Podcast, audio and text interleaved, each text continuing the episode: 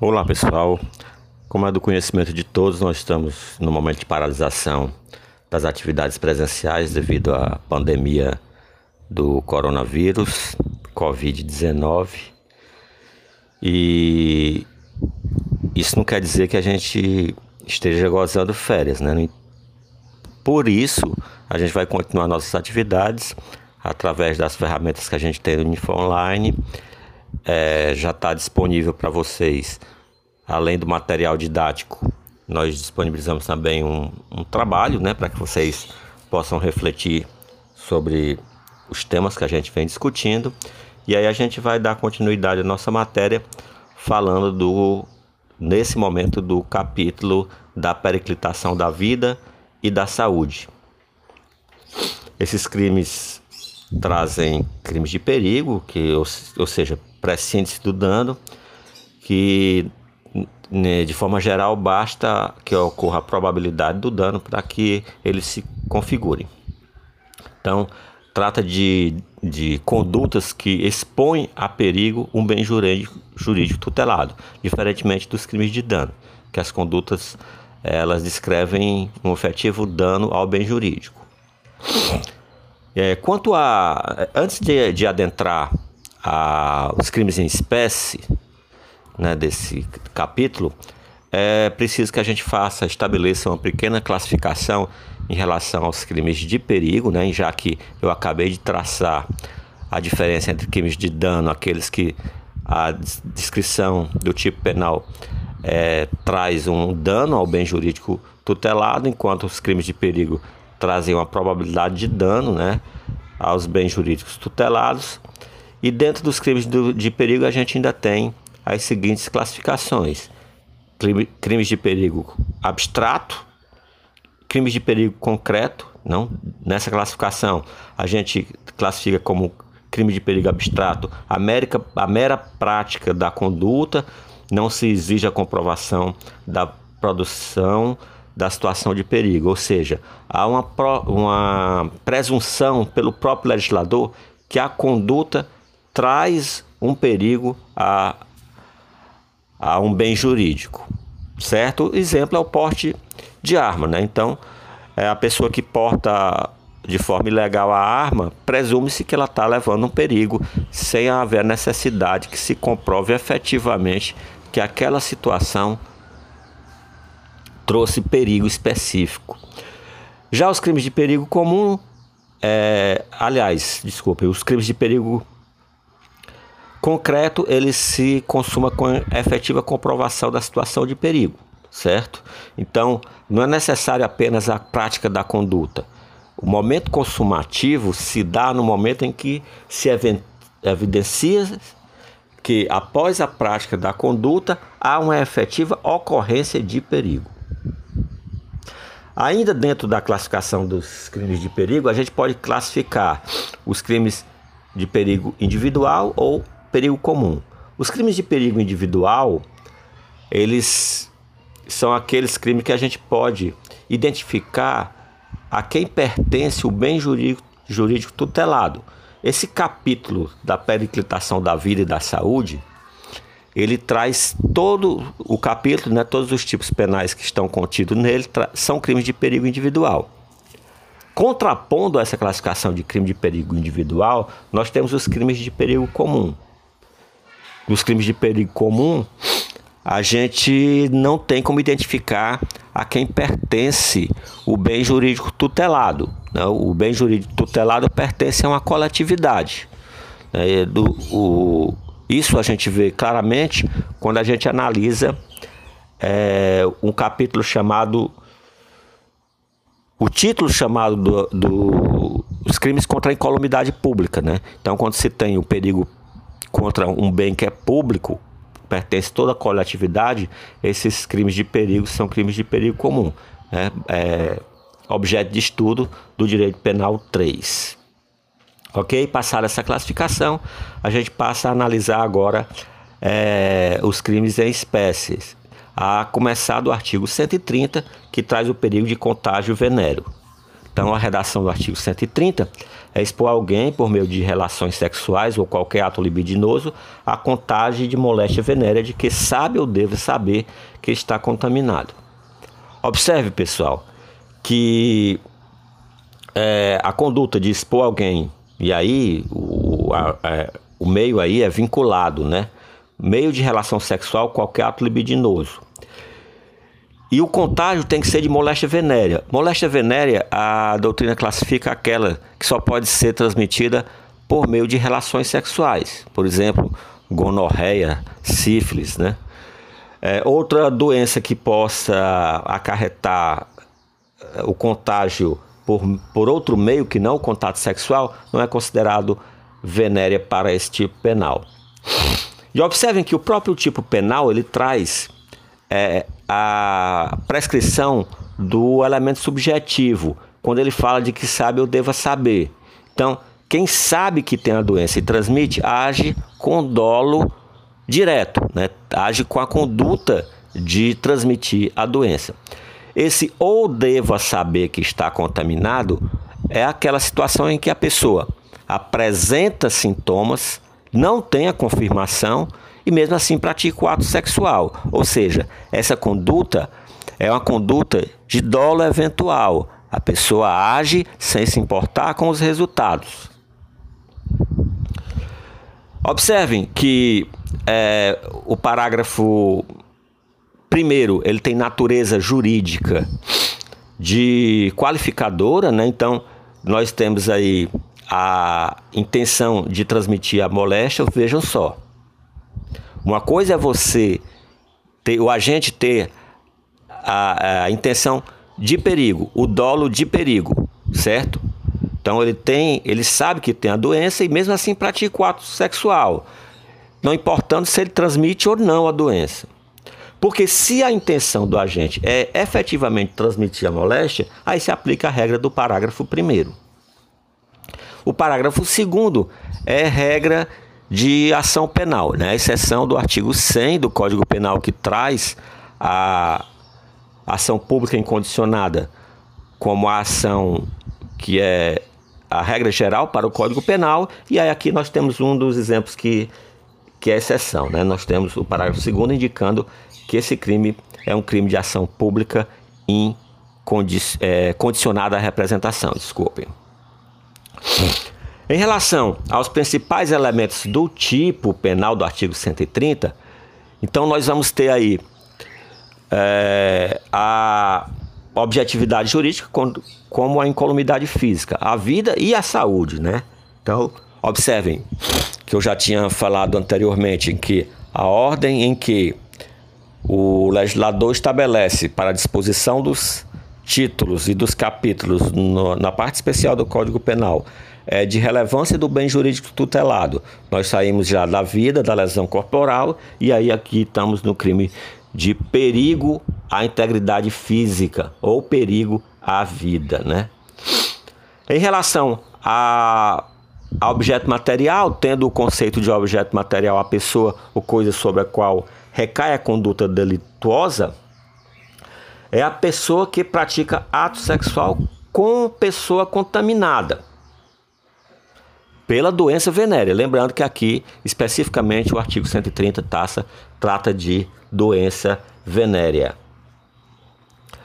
É, sendo que para essa exposição, né, colocar alcance da situação de perigo, obviamente é necessário o contato físico entre o agente e a vítima, através, como o próprio é, dispositivo fala, de relação sexual ou ato libidinoso, certo? Então, é,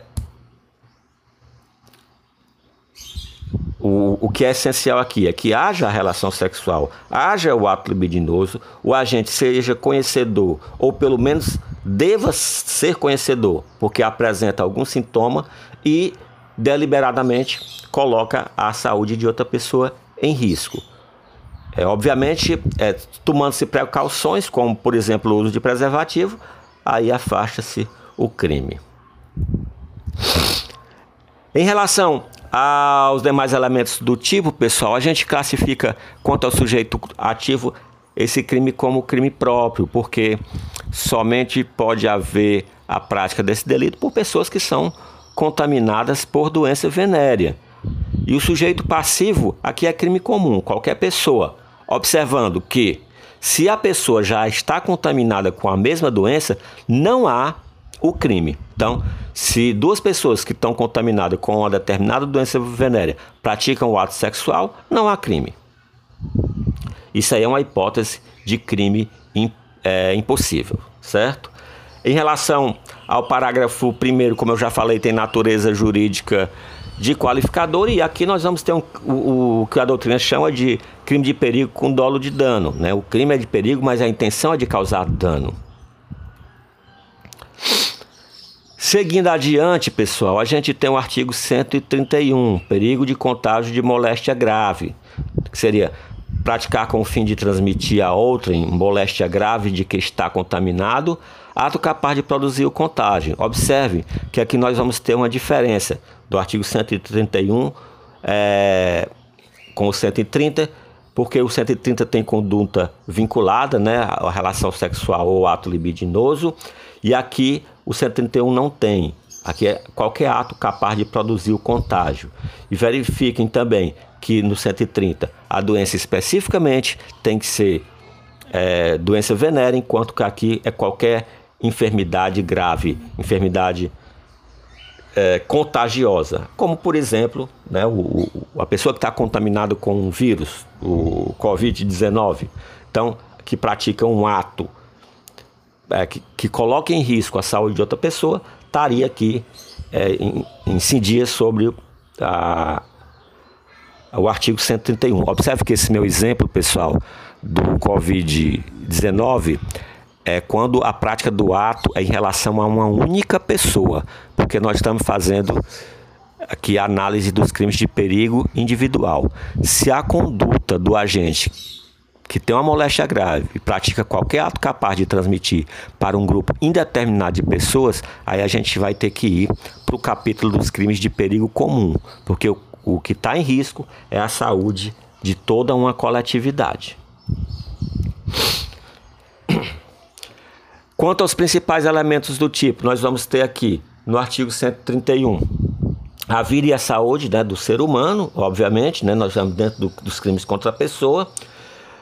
É, objeto material, a pessoa submetida a conduta capaz do contágio, obviamente serve para o 131 o que eu alertei no 130, ou seja, se a pessoa já está contaminada, não, não há o crime, é o crime é impossível. E é crime, eu já falei, é crime de forma livre, crime formal, basta a conduta. Observem, não é preciso que ninguém seja contagiado, nem no 130 nem no 131, certo? Basta que haja exposição ao perigo. Aqui é uma probabilidade de dano à saúde. Quanto ao sujeito ativo, a gente tem da mesma forma a pessoa contaminada e é, o sujeito passivo, qualquer pessoa, observando mais uma vez que aquele que já está contaminado não poderia ser. É, não poderia ser sujeito passivo da conduta. Pessoal, é, se resultar culposamente, por exemplo, a morte, é, como não há intenção de matar, a gente não tem como configurar no homicídio, certo? Mas nós temos como, como configurar, certo? No artigo 129, que é a lesão corporal é, qualificada pelo parágrafo 3 né? Que é a lesão corporal seguida de morte. E se a intenção da pessoa ao transmitir a doença é matar, aí não há de se falar no crime de perigo, o dolo dele é de matar, nós teremos aí a configuração, pelo menos em tese, certo, do crime de homicídio. Dando sequência, pessoal, a gente passa ao perigo para a saúde, a vida ou a saúde de outro, que é o artigo 132, aí aqui não, não há de se falar em transmissão de doença ou de moléstia, basta a exposição à vida ou à saúde de outrem a perigo direto ou iminente, certo? por qualquer ato. É, a gente pode observar aí que, pelo preceito secundário do artigo 132, que esse delito é expressamente subsidiário, né? Então, vai se aplicar a regra do 132 somente se a gente não conseguir é, configurar a conduta em uma conduta mais grave. E temos aí um parágrafo único que, que é uma causa, tem natureza jurídica de causa de aumento de pena, aumento de, de um sexto a dois terços, se a exposição da vida ou da saúde de outro a perigo decorre de transporte de pessoas para a prestação de serviços em estabelecimentos de qualquer natureza em desacordo com as normas legais. Então, é, seria um exemplo desse crime, né, pessoal? Por exemplo, transportar pessoas em carro, carroceria de caminhão. Outro exemplo, o empresário de construção civil que não, forte, não fornece EPI, né, equipamento de proteção individual para os seus trabalhadores, certo? Então, esse 132, diferentemente dos artigos 130 e 131, não se refere à doença, mas à exposição de perigo por qualquer meio, certo? Analisando os principais elementos do tipo, a gente não tem é, nenhuma novidade em relação à objetividade jurídica, continuamos protegendo aqui a saúde e a vida da pessoa humana. O objeto material também né, recai a conduta sobre a pessoa humana. O núcleo do tipo também é o mesmo, o verbo é expor. E o perigo direto, aquele imediato, né, pessoal? Certo? Então, no mais, a, além, além da diferença que vamos ter aqui do, dos sujeitos, em que nesse tipo penal do artigo 132, é, temos aqui em relação ao sujeito ativo um crime comum, diferentemente dos anteriores, em que o crime era próprio, pois exigia que o agente estivesse contaminado. No mais, os elementos é, são. É, repetem-se, né?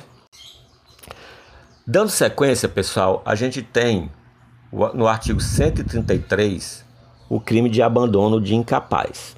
Então, nós vamos ter abandonar a pessoa que está sob seu cuidado, guarda, vigilância ou autoridade e por qualquer motivo incapaz de defender-se dos, dos riscos resultantes do abandono, do abandono.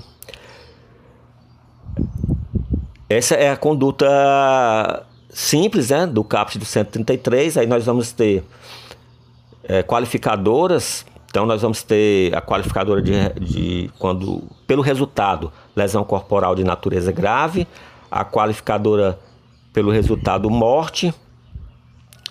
E vamos ter causa de aumento de pena previsto no parágrafo 3 e que é quando o abandono ocorre em um lugar ermo, ou seja, em um lugar isolado.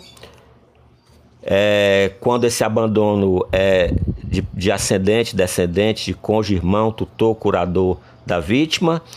Então, ascendente né, em aquela relação que há em linha reta, né?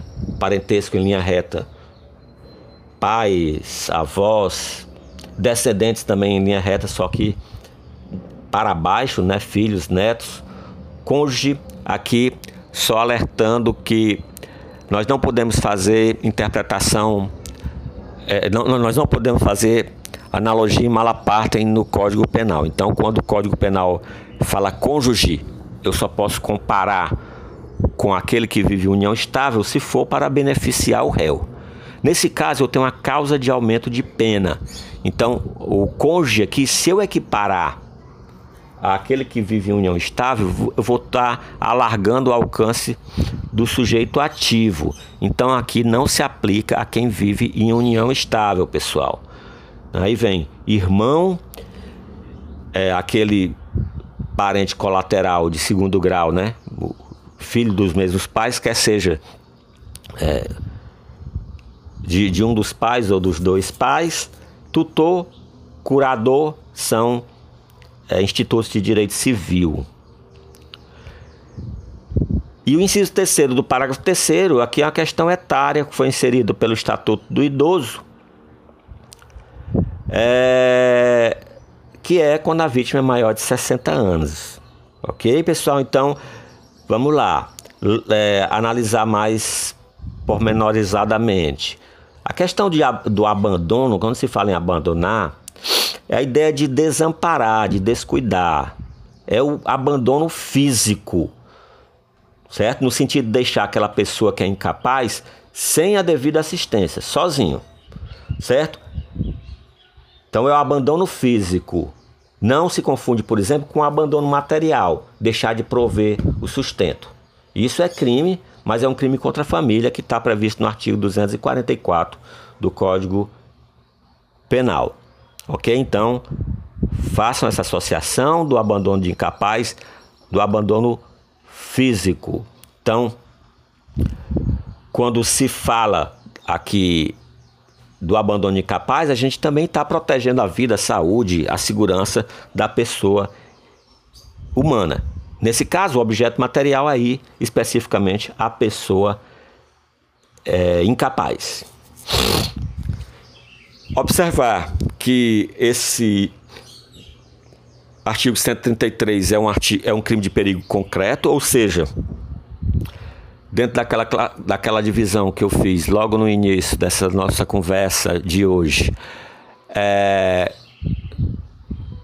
é, há necessidade de, em cada caso, observar se houve realmente uma situação de perigo para o incapaz. Não é o simples fato de se deixar um incapaz sozinho por alguns momentos que se configura, por exemplo, esse crime. Então, a gente verifica o momento consumativo de um crime de perigo concreto quando há o afetivo perigo, a constatação de perigo, e não com a mera conduta. A mera conduta é o momento consumativo quando os crimes são de perigo abstrato, como os anteriores.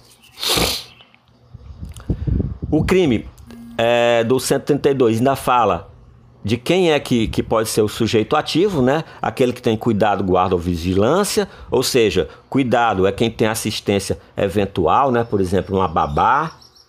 Guarda quem tem assistência duradoura, por exemplo, os pais e vigilância aquele que tem assistência acauteladora. Por exemplo, é, um cuidador de idosos, um enfermeiro. Ou quem tem é, autoridade, né? Aí autoridade você associa à relação de superioridade. Pessoal, observem, para que haja o abandono de incapaz, necessariamente a pessoa do sujeito ativo tem que estar em uma dessas situações. Se não tiver, não se configura abandono de incapaz.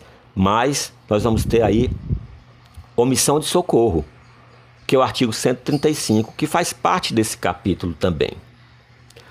Em relação ao sujeito passivo, a gente tem o próprio incapaz, né, pessoal? Então aí a, é crime próprio em relação ao sujeito é, passivo. E aqui, pessoal, observem, em todos esses crimes do, desse capítulo da periclitação da vida e, e, da saúde, todo crime que é de perigo, que é de perigo, o dolo tem que ser sempre de perigo, certo?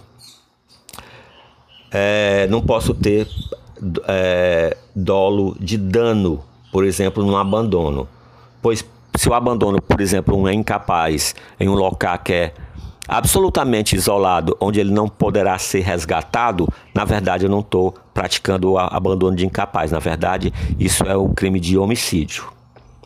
Certo? Que aí o dolo não é de perigo, o dolo é de dano.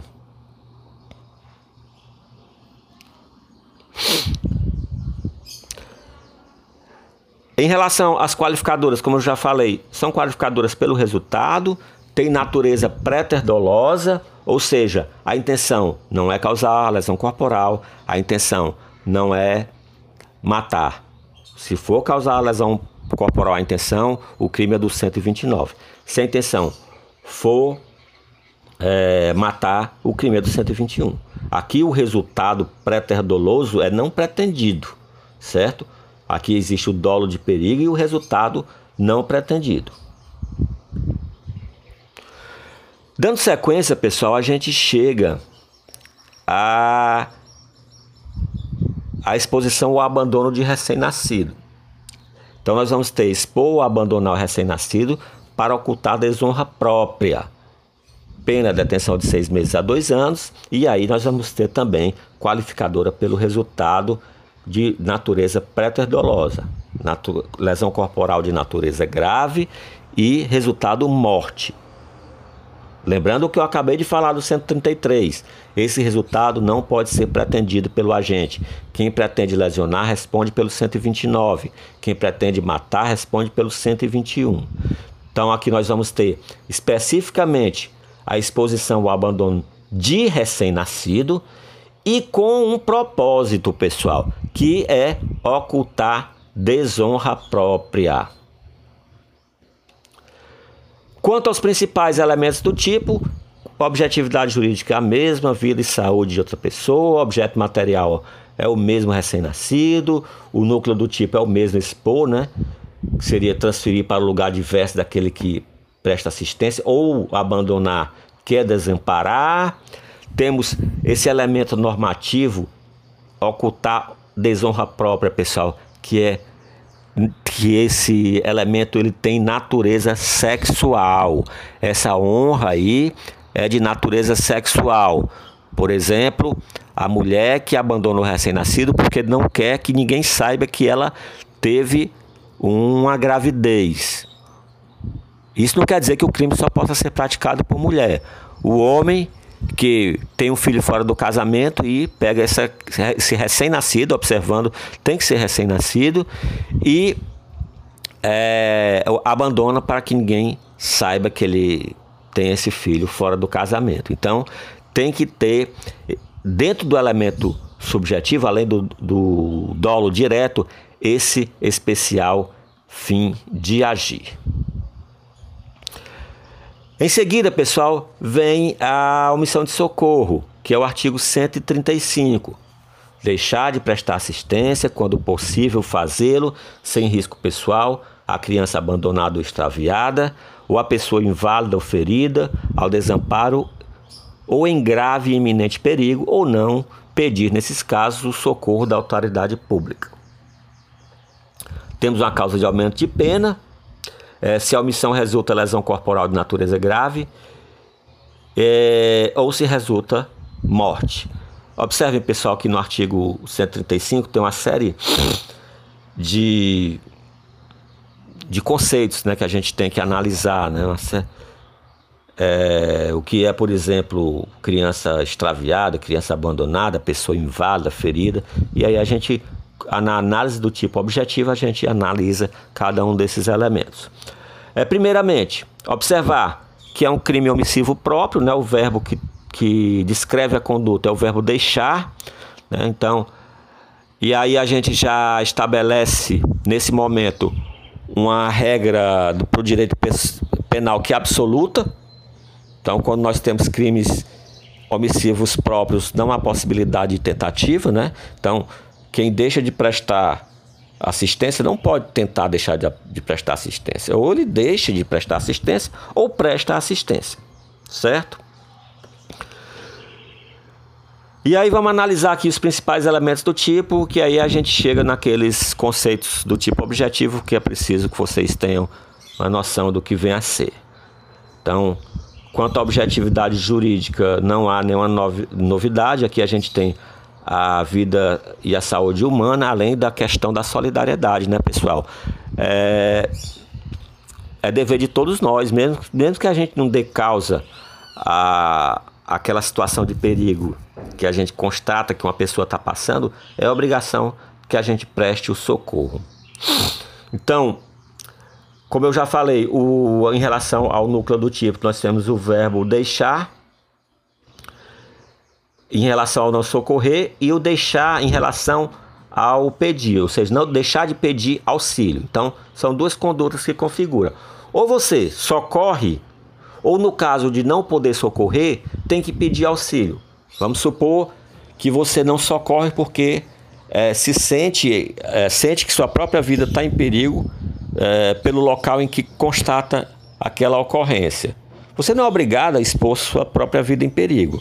Mas assim que você se sente seguro, você é obrigado a, a pedir o auxílio a uma autoridade, né, a quem tem o dever de prestar esse socorro. Então, o, a omissão de socorro se configura nas, nas duas hipóteses. Então, primeiro, deve prestar o socorro e somente se não puder, né, se não tiver nenhum risco, deve pedir o auxílio à autoridade. É, e em relação a essa segunda hipótese, pessoal, é, do, é, somente é possível quando o risco é pessoal, né? Então, quando você pessoalmente está em risco. Observe, é, é crime é, comum, certo? E para que haja a configuração do, da omissão de socorro, pessoal, não pode haver vinculação jurídica entre os agentes. O que é que eu quero dizer com isso? Por exemplo, o abandono de incapaz, há vinculação jurídica entre os agentes, há aquela relação de guarda, vigilância. No abandono material, lá nos crimes contra a família, há relação jurídica entre os agentes. A pessoa é cônjuge, a pessoa é descendente, a pessoa é ascendente. Aqui não há vinculação jurídica. Há alguns aspectos em que a, que a doutrina discute. Né? A questão de quando há a presença de várias pessoas e ninguém socorre. Então, nesse caso, todos respondem pelo crime de omissão de socorro. Mas se um só socorrer, é, exime do crime todos os demais. E como eu falei, né, pessoal, chegando aqui na análise do tipo é, objetivo, a gente tem alguns conceitos. Primeiro, o que é criança abandonada? Né? Aquela deixada à sua própria sorte. Né? A, o que é criança extraviada? Aquela criança perdida. Então, se você encontra uma criança abandonada ou uma criança perdida, você tem o dever de prestar o devido socorro. É, pessoa inválida, inválida e ao desamparo é aquela que não pode afastar o perigo com as próprias forças. Então, nessa situação, você também tem a obrigação de socorrer. Em grave e iminente perigo, né? O, o, o grave perigo é aquele perigo sério. E o iminente perigo é aquele fundado, aquele que pode ocorrer é, brevemente, né? Observando que se você tenta socorrer uma vítima e ela resiste, né? Ou seja, ela impossibilita o socorro, isso afasta também o crime. Esse crime é, deve ser observado que ele classifica-se é, a classificação dele quanto a perigo concreto e abstrato vai depender da pessoa e do perigo. Né? Então, criança abandonada, extraviada, pessoa inválida, desamparo, pessoa ferida ao desamparo, são é, é, o crime classifica-se como de perigo abstrato. Ocorre que é, quem está em grave e iminente perigo, certo? É perigo concreto, porque tem que haver a prova de que havia esse perigo grave e iminente.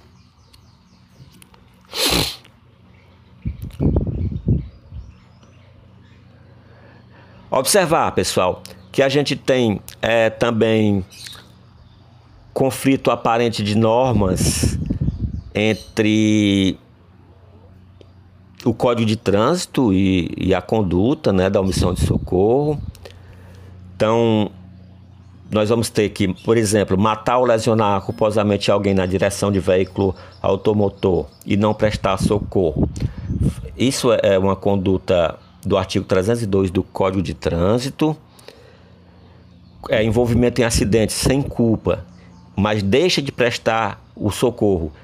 É o artigo 304 do Código de Trânsito, certo? Então, quando você está envolvido no acidente, certo? O código, é, o que você vai aplicar nesse, é, nesse aparente conflito de normas, pelo princípio da especialidade é o Código de Trânsito. E aí o artigo 135, no caso de acidente de trânsito, ele é aplicado por uma terceira pessoa, certo? Sem envolvimento no acidente, que deixa de prestar o, o socorro à vítima. Por exemplo, você vai trafegando pela rua e vê uma pessoa ser atropelada e o atropelador foge. Mesmo você não sendo o atropelador, você tem é, a obrigação de prestar o socorro sob pena em tese de responder pelo artigo 135. É, em seguida, pessoal, a gente vai ter uma espécie de omissão de socorro que foi inserida aí em 2012 como o artigo 135A, que é o condicionamento de atendimento médico hospitalar emergencial, certo? Seria é, exigir cheque, calção, nota promissória ou qualquer garantia, bem como preenchimento prévio de formulário administrativo, como condição para atendimento médico, médico hospitalar emergencial. Então, esse seria a, o crime do artigo 135A. Temos uma causa de aumento de pena idêntica à do 135, que também é pelo resultado, resultado pré-doloso, é, lesão corporal de natureza grave ou morte. Observando, pessoal, que nesse caso o objeto material não é a pessoa que está sendo socorrida, apesar da objetividade jurídica restar ainda a, é, é, o bem jurídico tutelado ser a saúde, a vida, mas aqui a conduta recai sobre os documentos que são exigidos: cheque, nota promissória, o formulário administrativo, ok? Então nós temos aqui é um tipo múltiplo alternativo, ou seja, se há a prática de mais de uma das condutas no mesmo contexto fático, o agente responderá somente por um crime. Então, se ele exige cheque calção e depois o preenchimento de formulário administrativo, não há de se falar em dois crimes, né? Nós temos aí alternativamente e aí só responderá é, por um crime. Importante observar que aqui fala em atendimento médico hospitalar. Então, só pode ocorrer em hospital, pessoal. E como fala em emergencial, nós temos que ter aí é, a, a, noção do que, que vem ser diferença de urgência e de emergência. Então, essa definição do que é urgência e emergência vocês vão encontrar no artigo 35C, inciso 1 da Lei 9656 de 1998, certo? Então, para o artigo 135A tem que ser emergência. Então, nós temos aqui uma norma penal em branco homogênea, já que o conceito de emergência a gente vai ter que ir buscar em outra lei ordinária. Outra observação, pessoal. Eu falei que só ocorre em hospital. Só em hospital particular, pessoal. Se essa exigência ocorre em hospital público, o crime é contra a administração pública, certo? Nós vamos ter aí a exigir, exigir cheque, exigir nota promissória de um funcionário público em um hospital público, isso é o crime de con concussão, certo? Do artigo 316. E como eu falei, só emergência. No caso de urgência, a gente pode aplicar a, o artigo 135, a omissão de socorro, né, que é o dispositivo comentado anteriormente, sendo que esse crime é formal, consuma-se apenas com a exigência, não é necessário que haja nenhum resultado. Por fim, pessoal, esse capítulo da periclitação da vida ou da saúde é, traz o crime de maus tratos, é o artigo 136. Expor a perigo a vida ou a saúde de pessoas sob a sua autoridade, guarda ou vigilância, para fim de educação, ensino, tratamento ou custódia, quer privando-a de alimentação ou cuidados indispensáveis, quer sujeitando a trabalho excessivo ou inadequado, quer abusando de meios de correção ou disciplina. Então, da mesma forma que dispositivos anteriores é, nós vamos ter duas qualificadoras aí pelo resultado lesão corporal de natureza grave e pelo resultado morte, né, qualificadora, né, pré-terdolo e uma causa de aumento de pena por uma questão etária, quando é contra pessoa menor de 14 anos.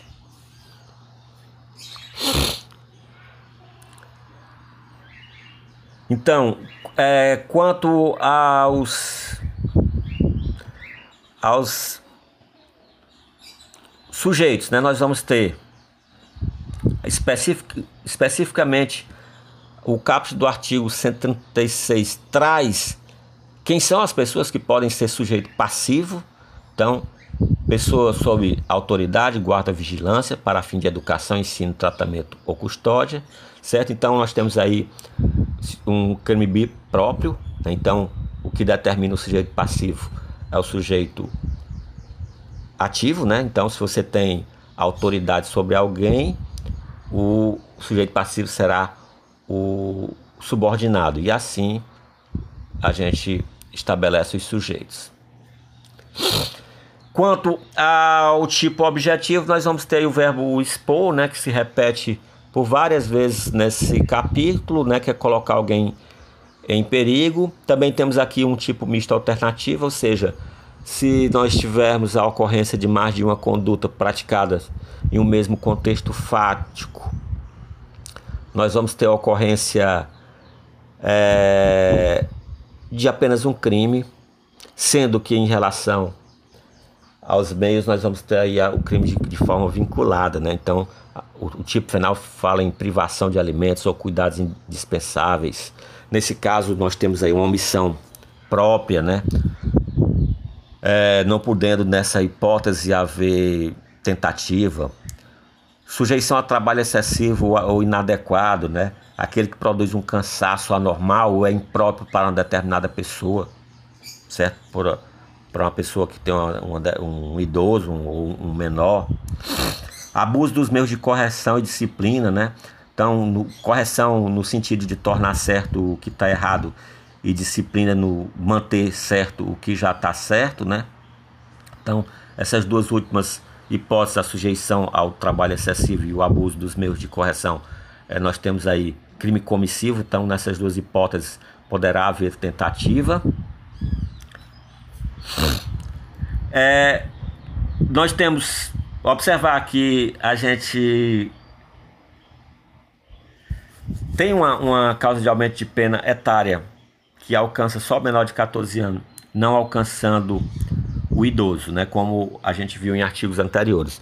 No caso do idoso, pessoal, quando ele sofre maus tratos, é aplicado o Estatuto do Idoso, especificamente o artigo 99. Ok? É, com isso, pessoal, a gente encerra o, o capítulo da periclitação da vida e da saúde. É, tá disponível um fórum para que vocês tirem dúvidas, certo? Então fiquem à vontade. Tem atividades para vocês fazerem ah, no link aulas e fiquem à vontade para tirar dúvida que porventura tiverem ah, pela ferramenta fórum ou torpedo mesmo, certo?